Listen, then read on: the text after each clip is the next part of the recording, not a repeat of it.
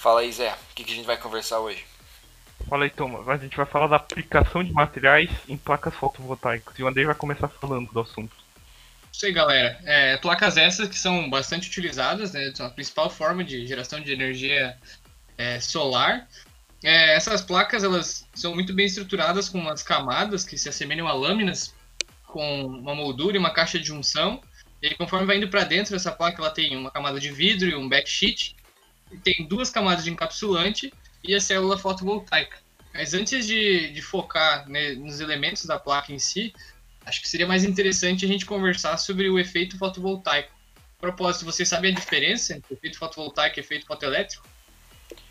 Bom, uh, o que eu consigo me lembrar é que no efeito fotoelétrico a gente tem a literalmente a expulsão de elétrons do material né, pela incidência de fótons. E basicamente a diferença disso para o efeito fotovoltaico é que no efeito fotovoltaico você tem a excitação desses elétrons e a mudança da camada de valência, né, para a teoria da, das bandas. Você tem a, a, o aumento de energia interna desses elétrons pulando da camada de valência para a camada de condução, né, passando do band gap e da camada proibida, né? Isso, da camada proibida. E é por isso que gera uma diferença de potencial, por causa da troca de camada que o elétron faz. Uma corrente também, né? Tensão é corrente entre eletrodos. Isso, é. Gerados a partir desses materiais ali, né? Que é exatamente o que a gente quer, né? Para uma placa solar, porque o fotoelétrico ele não, não tem a presença dessa tensão, e sem a tensão não seria muito aplicável. Né? O fotoelétrico a gente vê em outras coisas, né? Tipo controle remoto. Calculadora, sensor. Isso. Por isso que geralmente são usados semicondutores para fazer o fotovoltaico, enquanto no fotoelétrico são condutores, né? É, outra diferença. Aí, bom, já que a gente já falou um pouquinho ali do, do efeito fotovoltaico, a gente, a gente pode voltar a se concentrar né, na placa em si. E aí a gente tem o principal componente, que é onde acontece a, a magia, que são as células fotovoltaicas. Vocês sabiam que tem tipo, pelo menos oito tipos de células fotovoltaicas à disposição. Hein? Cada uma tem eficiência e custo diferenciado uma da outra. Pois é, eu fiquei de cara quando eu soube com a quantidade, eu achei que só tinha um tipo e, e pronto. Sim, uh, os mais que são mais utilizados são com silício, né? Uh, que eu consigo lembrar de mono e policristalinos, que tem um rendimento aí de quase 20%, mas que para o universo das placas ainda é bom. A, a diferença entre monocristalino e policristalino é aquela dos grãos, né? A, a pureza de cada metal. monocristalino, por exemplo, é, é, nas propriedades dos materiais consegue apresentar uma, uma condução melhor, né? um rendimento melhor do que materiais não puros policristalinos. Não sei se vocês já lembravam desse detalhe também. É, tipo, é como se fosse uma coisa só, né? O monocristalino. Tipo. Acho que até por isso que é mais caro, porque é mais raro de achar ou de produzir artificialmente, né? Tem que pegar uma.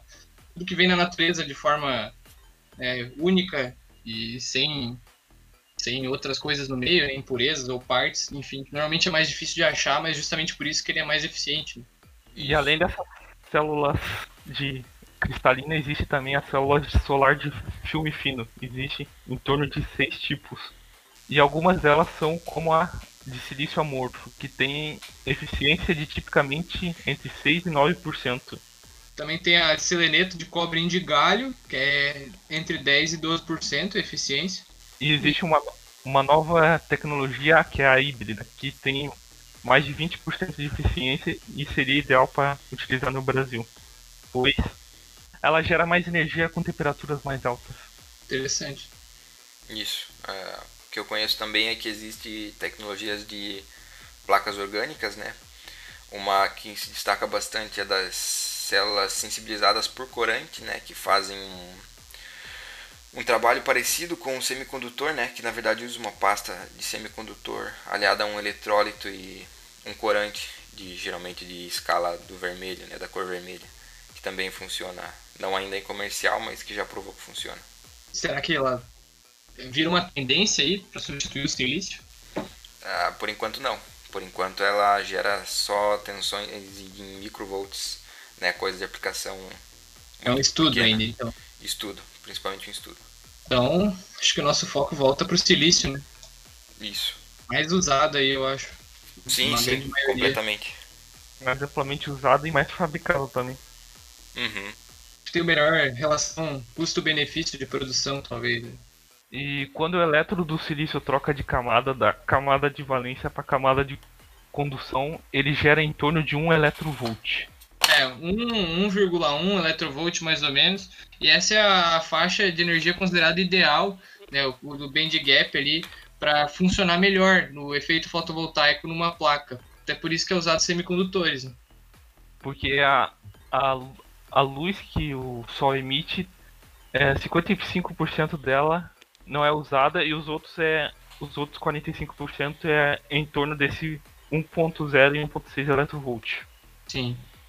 E Thomas, fala em bandgap, tu podia falar mais sobre isso? Sim, é, eu sei que o band gap varia dependendo da dopagem do material, né?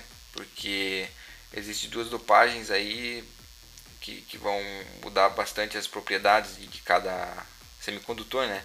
Que são os, a dopagem tipo N e tipo P. A, onde a ideia principal é a, a eletronegatividade, né? Você tem um, um lado mais eletronegativo do que o outro. E dependendo da aplicação, é, existe a escolha entre é, eletronegatividade de, de placas. Então era isso que a gente tinha para falar. Até mais, pessoal. Valeu, valeu. Valeu.